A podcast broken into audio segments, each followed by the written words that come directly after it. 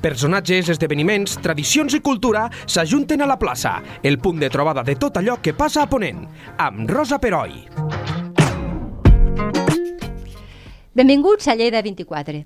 En un anterior podcast vam parlar amb el psicòleg Víctor Amat i sobretot van fer-ho del seu llibre Psicologia Punk, o Punk, és que no sé, com ho fas, com ho dius tu? Mira, jo tampoc ho tinc clar, a vegades dic, depèn, de com, depèn de com em va, depèn vale. de com em va. Pues Vull així ho farem. Pots dir de qualsevol manera. Perfecte. Sí, sí. Hola, Víctor, què tal, com estàs? Hola, què tal? Com, com veieu, el tenim de nou amb nosaltres per parlar d'un segon llibre que fa molt poc, que acaba de sortir, i que es diu Autoestima Punk. Eh, per tant, podríem dir que és com una segona part natural de psicologia punk, tot i que no parla de estrictament els mateixos temes. Seria així?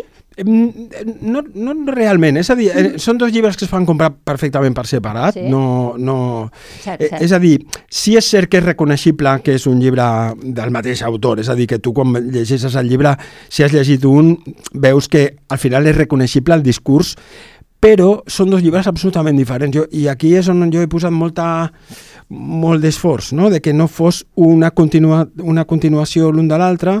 Així com amb el primer llibre jo tocava molts temes, eh, diríem Sí. molts temes humans, no? com les relacions, com la por, com els pensaments obsessius, és a dir, tocava com cada capítol, a més, cada capítol del primer llibre es podia llegir d'una manera eh, individual. Cert. Tu podies dir, pues, llegeixo el primer capítol, vulguis, després sí, el sí, 8, sí. després el 12... Sí. En canvi, eh, Autoestima Punk està construït com si fos una sèrie de Netflix.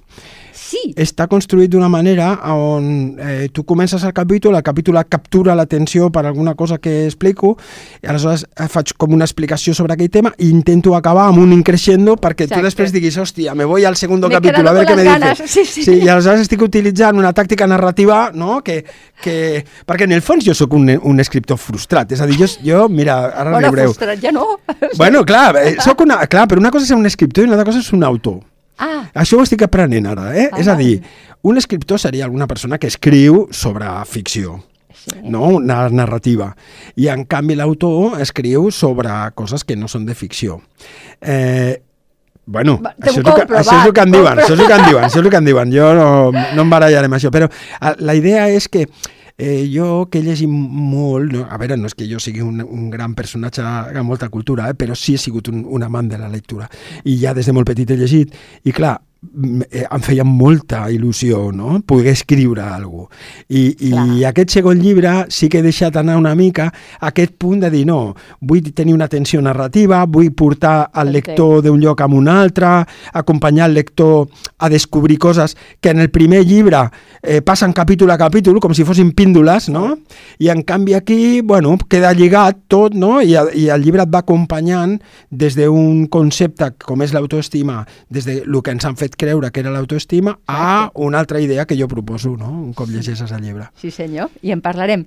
Uh, a veure, autoestima... O sigui, primer de tot, parlem de l'autoestima, però no és un llibre per pujar l'autoestima. No, exacte, no és un llibre eh, per pujar l'autoestima. Eh, De fet, mira, eh, quan més, he, quan més he estudiat i he escrit el llibre, menys m'he enterat de lo que era l'autoestima. és com que ho tenia molt clar al principi, però a mesura que he anat escrivint, jo deia, en realitat l'autoestima és una cosa tan etèrea, que té tantes definicions, i que cada un de nosaltres al final ho entén com vol, que per mi de construir aquest concepte era un repte, no? Era com puc dir-li a la gent que el concepte d'autoestima no és real eh, i que és un concepte que ha de ser útil i que si no és útil el tenim que deixar anar. No? És com... Eh, jo crec que ha arribat un moment en què la societat mm, s'ha cregut el concepte d'autoestima com si fos una cosa veritable Sí, sí, sí, y, tant. y aleshores, clar, pues tengo mucha, tengo poca, me la bajo, me la subo, si me passa no sé què, me baja l'autoestima. Clar, jo dic, no, això no és així, això no és així. Al final l'autoestima és, diríem, una relació amb tu mateix, amb tu mateixa, i, i trobar un punt d'equilibri on tu et reconeixes com ets, eh, pots mirar-te les teves parts vulnerables, les teves parts a lo millor que no t'agraden i poder d'alguna manera establir una relació d'amistat, a lo millor per primera vegada en la teva vida, amb Cert. aquelles coses que tu tens, no? I això és el que per mi seria eh, al final del llibre, com dir, el que intento proposar és un camí on tu acabis raonablement més en pau amb tu mateix, no? Crec recordar, a més a més, ara, que, que fas com... Li, li, li dius al lector que faci un exercici, que és construeixes un monigot amb totes aquelles coses que no t'agraden de tu, i llavors fas unes exèquies, com Déu mana, Exacte. i et quedes amb el que tu tens, perquè no aconseguiràs mai ser, jo què sé, és com si ara volgués ser, jo què sé, pues ser eh, campiona de gimnàsia rítmica, no ho, amb No ma vida, faràs, ni, que, clar. ni, que, ni que tingués l'edat, eh? Per tant, eh, és això, no? Tu els els estàs dient a la gent, sigueu realistes i accepteu-vos pues, amb les vostres carences. Clar, que això no vol dir que no facis res per millorar. Jo crec que, que, que al final dius, bueno, jo, òbviament, n'hi ha, ha com una franja de coses que jo puc millorar, però hi ha una franja de coses que no faré mai, ni de conya, sí, i que pretendre fer això i no fer-ho em, em fa més mal que bé, no? Clar. Aleshores, jo el que proposo amb el llibre és que això, que enterrin aquest que no seràs mai. Exacte. És a dir, eh, és com enterrar, fer una figura en la qual tu poses tot el que la teva mare volia que tu fossis, Sí, no? I aleshores entierras a esa hermana que no tendràs, no? Exacte. Com dient, bueno, pues mama, ho sento, però aquesta no la tindràs, no? I tens la que, la que soc. Clar, no? que és el que hi ha, no? Una Clar. mica, perquè sí que els pares, i tu ets pare igual que jo sóc mare, tendim, a vegades no volem però ho fem, tendim a projectar amb els fills allò que nosaltres potser no, voli, no han pogut fer i, i, i bueno, pensem, ostres, tant de bo ell o ella pues, faci això. I també és un error, perquè estàs pressionant una, una persona que té pues, les, seves, les seves facultats i, i a Eh, vegades... clar, al final comete tú ese plato, ¿no? És a dir, pues demana unes croquetes, no? Que menja... No, cometes tu, si quieres les croquetes. Exacte. Eh, clar, això és una mica... Jo crec que has dit una cosa que és, que és meravellosa, que és reconèixer com a pares que nosaltres projectem amb els nostres fills moltes coses nostres, no? I, I jo crec que un es converteix en una mare eh, o, o en un pare, diríem, saludable en el moment en què diu no, aquest és el fill que jo tinc. Exacte. I, I no, I. I el beneixo tal i com sigui, clar. I què li agrada? Pues li agrada això. Bueno, pues, l'altre dia, per exemple, un, un, en una de les presentacions que he fet del llibre, es va apropar un home que em va dir que estava molt fotut perquè havia, eh, havia parlat amb el seu fill Sí. i em, em comprava el llibre per dedicar-li. I aleshores eh, jo li vaig dir, bueno, com es diu el teu fill? Diu, el meu fill es diu fulanito, no? I diu, però és que clar, diu, s'ha fet trans. Em diu, s'ha Ah, fet trans. S'ha fet trans. Clar, com si fos... Pobre. i Clar, jo li vaig dir, bueno, home, no s'ha fet trans. Ell es, de, eh, es deu sentir així. Però aleshores jo li vaig preguntar, dic, aquest nom que em dius és el nom que vol tenir ara o és el nom que li vas posar tu, no? I em diu, és el nom que li vaig posar jo. Dic, doncs pues igual no li farem la dedicatòria amb aquest nom, no? I aleshores ella em deia, bueno, aleshores no te'l puc enviar per fer teràpia, em va dir, eh, al meu fill. I li vaig dir, no, vine a tu, no? És que vine a tu, que perquè clar, teràpia, és evident. és a dir, jo no sé si necessitarà teràpia el seu fill, no ho sé, però el que sí veia és que ell estava molt molt desubicat, decebut. molt desubicat. Sí. Clar, tens un dol, un dol de totes les expectatives que tu has tingut amb un fill Clar. i després de cop i volta el teu fill pues, et diu, no, escolta, que jo faig una altra cosa, jo sóc una altra cosa, jo, Sí. no? I reconèixer aquest nou fill no deu ser fàcil, no? No, i segons en quines generacions, perquè estàs plantejant una problemàtica que, que s'ha començat... Problemàtica, no és una Bueno, que és problemàtica. una cosa un nova, fet clar, que social, està, que exacte, està passant ara, sí, que, sí. que ho hem d'assimilar i, bueno, no, no tothom... Eh, bé, hi ha gent que li costa més que d'altra, però puc entendre el, aquest senyor pobre... perquè I pots entendre el fill també, moltíssim, clar. Però molt més el fill, suposo, Clar. suposo. Però l'home pensava, li regalaré el llibre d'autoestima punk, i jo pensava, home, igual a l'autoestima punk potser la té, eh, Sí, igual ets tu ets el que tu, necessites tu. una mica, no? és cert, és cert, és que és així. De fet, el llibre, com el primer, eh, com Psicologia Punk, que, que no sé si ho vaig dir en el seu moment, però són llibres molt divertits. O sigui, la, la gràcia és que dius coses que la gent diu tal qual, però a més ho dius d'una manera que jo he rigut molt amb el teu llibre. I a part, en aquest, a part de també parlar de casos concrets com fas a l'altre llibre, però en aquest canvies i dones com va acabar el cas. L'altre- se queden allí que no sabemos com acabó. En aquest fas com un epíleg i dius, mira, és, aquesta persona va, va això. Sí. Per què ho vas fer? T'ho van demanar, potser, els lectors? Bueno, sí, és que, a veure, un, un té que escoltar els, els, els, els lectors i a les lectores. Has d'escoltar les lectores. Jo vaig fer el primer llibre i amb el primer llibre, com tu molt bé vas dir en l'altre podcast, al final jo parlo molt amb els exemples de la quotidianitat, de les Sí. coses que em passen, de les coses que passen a la consulta. Clar, el que jo no volia amb el llibre era aparèixer com el psicòleg presuntuoso que todo lo resuelve. Em semblava no? que no calia això. Clar. I jo il·lustrava, el, el que volia explicar ho il·lustrava amb casos, però no tenia la pretensió de dir això ho vaig arreglar així o això. Aleshores vaig rebre, no crítiques, però moltes demandes de gent per Instagram, per eh, la, en les ressenyes de Amazon, Clar. clar. clar, que em deien, bueno, pero entonces, ¿qué ha pasado con el niño que no caga? ¿Qué ha pasado con el conductor de no sé qué? ¿Qué ha pasado con tal? Queremos saber, queremos saber. Queremos saber. I, clar, I aleshores, escolta, va ser molt divertit perquè vaig fer, vaig fer com una sessió online Ah, molt bé. eh, vaig anunciar-la a les xarxes i vaig fer una sessió online on explicava com vaig resoldre els casos del primer llibre. Es van apuntar mil persones. Ostres, que bo. I vaig O sigui, tenir... havies creat expectativa. Bueno, no, és que la gent m'ho demanava tan bèstia que vaig dir, vale, pues ho faré i ho explicaré. I aleshores, en lloc de fer-ho amb un vídeo de YouTube, Clar. vaig fer com una masterclass i, la, i es van apuntar mil persones. I jo vaig al·lucinar que hi hagués mil persones que estaven interessades. Bueno, van fer el tema. I aleshores vaig dir, bueno, en el segon llibre no em passarà. Mm, torno un altre cop amb aquesta idea de que jo el que no vull, vull és aparèixer com el psicòleg que tot lo resuelve o com que jo soy más listo que nadie, perquè en el fons tots els psicòlegs resolem, ajudem a resoldre coses. Evidentment, No? La sí, caguem sí. en moltes coses, però moltes les encertem. Però vaig pensar, bueno, farem un epíleg de que qui vulgui, qui vulgui saber, pot anar al a l'epíleg i aleshores, cas per cas, no? capítol a veient- capítol, pots veure una mica què va passar d'aquella persona. No? Sí, Que- sí, no, amb jo t'ho he agraït, Vale. perquè és com dir, ah, vale, saps? I n'hi ha, ha realment, n'hi ha que fan patir, eh? Fan Sí. patir, però n'hi ha que potser és per la manera que tens d'explicar, o com, ara recordo un de l'anterior, d'aquell noi que tenia pavor a agafar, a agafar, a veure si ho recordo, eh, agafar mm, alguna malaltia als banys Sí, públics. sí.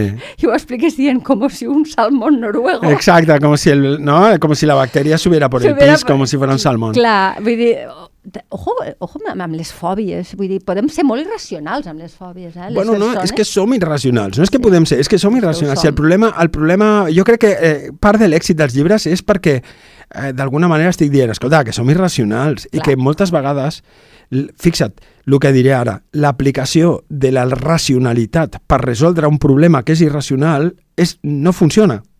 No funciona. És com, i ara posant un exemple, i, i jo crec que les persones que ens escolten ho tindran clar.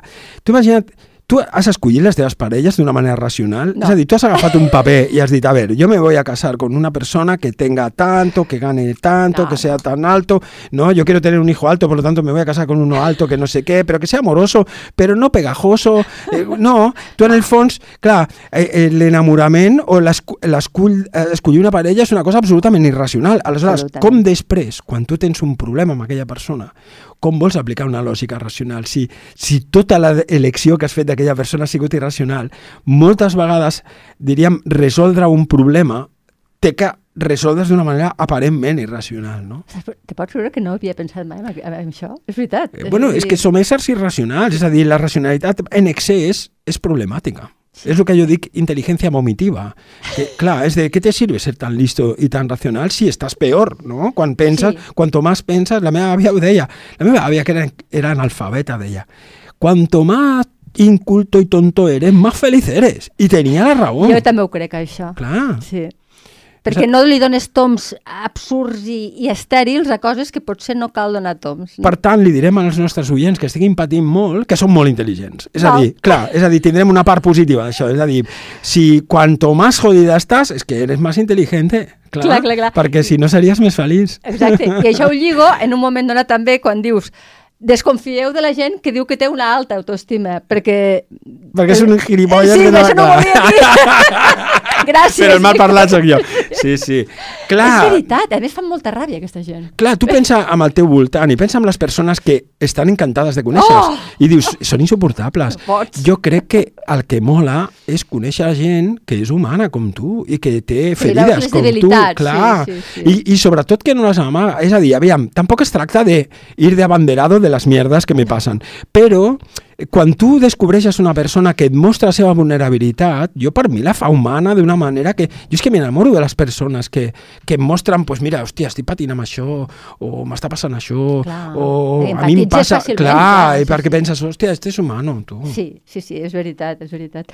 Mm, allò de l'autoestima naïf és buscar la versió fantàstica de tu que no existeix. Clar, llavors, mm, com, com ho gestiones? Perquè és el que ens estan venent contínuament, eh? Tu ets el que ens dius, no, no, per aquí no aneu. Però és contínuament. En, La mi- la millor versió, la- no, la versió, sí. versió, no existeix, o sigui, és el que hi ha, no? Una mica... És a dir, eh, eh, a veure, com ho direm això? Perquè, clar, també pensa una cosa, una persona que ha estat patint tota la vida per intentar ser com perfecta, que de cop i volta li diguis Clar. no cal, no, també fa mal. Ostres, sí. Perquè també dius, hòstia, pues he gastat mi vida en esto. Per tant, hem de trobar una manera elegant de dir-ho, no? Hem de trobar una manera elegant de dir-ho. I és eh, que, òbviament, i això ho deia Dalí, la perfecció no existeix, per tant, no la busquis. Clar. no? Eh, i, i, I la sabidoria popular diu allò de lo mejor es enemigo de lo bueno. No? Està bé, això, I això sí. passa, no? A vegades tu fa, fas una paella i t'ha sortit superbé la paella, però dius, ai, li posaré no sé què i li posaré no sé quantos, i ja hi ha un moment que li poses alguna i ja la cagues, no? Ja t'has passat de sal o ja t'has passat de no sé què, perquè buscant allò, la perfecció, has perdut el bo Clar. eh, hem de trobar, i aquest és el repte, eh? i per això jo amb els meus llibres no dono, no dono receptes, perquè No, jo penso, veritat, clar, no dono mai molt, receptes. també. Exacte. Perquè els consells fan molta ràbia. No, i perquè no tothom pot seguir els meus consells, no? Jo crec que cadascú té que trobar una manera, però clar, el llibre et clarifica molt, de dir, mira, això no, ara pots provar una altra cosa, però esta no, que ja ves que no. Clar. Eh? Una altra cosa que dius és l'autoexigència, està bé, eh? perquè bueno, està bé intentar millorar, però fins a cert punt, o sigui, si no, pot arribar a, a, maltractar-te i, i a ser patològica. Clar, lo difícil és trobar fins en quin punt puc ser autoexigent, no? Jo, per exemple, soc una persona molt autoexigent i a vegades, i els que em coneixen, si algú que m'està escoltant, ho saben, que puc arribar a amargar-me. Bueno, clar, eh, tu estàs eh, presonera de la por. És a dir, Molta clar, l'exigència és filla de la por. Sí. És com tinc por de cagar-la, tinc por de que no em surti bé, tinc por de que la gent digui no sé què, doncs aleshores m'esforço, m'esforço, m'esforço. Clar, jo crec que la maduresa és donar-te en compte de que més esforç no pressuposa més estimació dels altres, no? Clar. Arriba un moment que te n'adones d'això. Jo, jo dic que la vida és un 7, Sí. no? i crec que això és molt tranquil·litzador en el moment en què tu dius, mira, és que mm, l'esforç que hi posaré per passar del 7 al 8 no, no té un retorn Clar. Que té el mateix pes, no? Però clar, és el que dèiem abans, cada persona tindrà la seva manera. El que per tu serà un 7, potser per mi serà un 12. Sí, clar. Però hem d'aprendre a buscar aquest set, no? De dir, bueno, pues, eh, jo què sé, pues he fet el podcast, vale, no ha sortit perfecte del tot, però, però potser els nostres oients no ho notaran. pillat, eh, això, sí. Bueno, clar, però potser els nostres oients Clar. no ho notaran i diran, ai, mira, pues avui la Rosa no sé què, però no diran, que mierda de podcast que ha hecho. Clar, que, clar, que aquesta és la por que tenim. Tu, Clar, clar, clar. tu el que et bloqueja és pensar, oh, queda fatal, no sé, no sé què, m'he atascat, eh, hi ha hagut un no sé què... Clar, I això hem d'aprendre a sostenir-ho millor. Però tu suposo que també et passa, no? Com a persona, com a Víctor. Eh, Jo he passat una por escrivint el primer llibre. Clar. Vaig passar una por perquè jo vaig pensar que això no li interessarà a ningú, no li agrada... Fracassaré, no? Sí, la gent, no, i pensava la gent, pitjor que fracassar, eh, em feia més mal passar desapercebut completament, Ah. no? Que potser és, és algo que em fa més mal que el fracàs. Jo La sempre penso que... dels altres. Exacte, jo penso el fracàs, mira, jo ho he provat i pot ser que no t'agradi, però, però aquesta cosa de la diferència de que m'haguessin dit, pues mira, no s'ha venut, la gent no s'ha interessat, i jo tenia molta por amb això, i, i ho reconec. Clar, potser la part bona meva amb aquest punt va ser que dir, amb, tot i això ho vaig fer. No? Que Sí, lo millor sí. hi ha molta gent... Vas tindre el arrojo, Eh, claro, dir una altra cosa. vas dir yo lo tiro para adelante y ya Sí, sí, veremos, sí, ¿no? sí. Y si luego no se vende, pues ya, ya me recogerán con pala. Exacte. Però, però, clar, jo crec que molta gent el que fa és abandonar i potser eh, a mi em fa pena això. Jo penso, si tu vols fer-ho, fes-ho. Ara, tampoc eh, vulguis fer-ho perfecte, perquè si esperes a que sigui perfecte, no ho faràs, no? Exacte. I ara, si em permets, et lle- llegiré un petit fragment del com acaba el llibre sense... No és un spoiler. No és un spoiler. No, jo crec que no. Te l'he traduït al català. Vale, com que a veure com sona, català- a veure com sona. Mira, eh? Sé que em cauran mastegots per haver intentat desmuntar... Tu dius hòsties. Sí, sí, sí.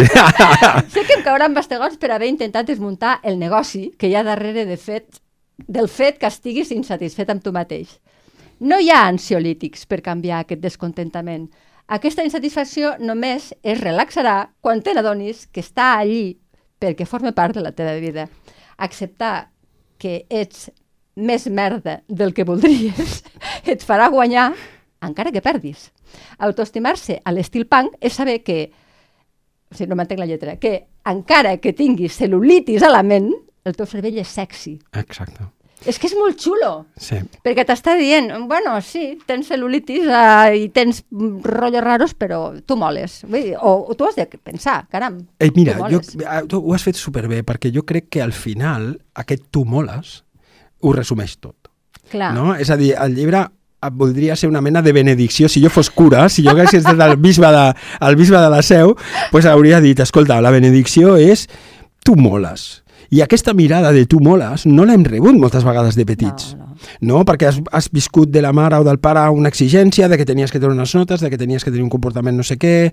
La gent que, per, per exemple, que, que són de ciutats molt petites o de pobles molt petits, que tothom et coneix, Sí. on el que diran eh, Uf, eh, és sí, una sí, pressió sí. social molt bèstia, jo crec que aquestes persones es veuen ja alliberades amb el missatge de dir no, hauríem ha, hagut de rebre de les nostres famílies en algun moment el missatge de però tu moles. Jo vaig tenir la meva àvia, que sempre la cito, no? La meva Sí, àvia, no? sí, la cites molt, és veritat. Bueno, perquè és un personatge per mi mític a la meva vida, no? Jo vaig tenir uns pares no ausents, no és que fossin ausents, eren dos pares que m'estimaven, i que, però eren uns pares que no tenien una funció parental molt amorosa. Aleshores, aquesta figura era la meva àvia, no? que era l'única àvia que em quedava. I, I ella em deia coses molt interessants. Ella em deia, eh, em deia, hijo mío, tú no eres ni mejor ni peor que nadie, em deia.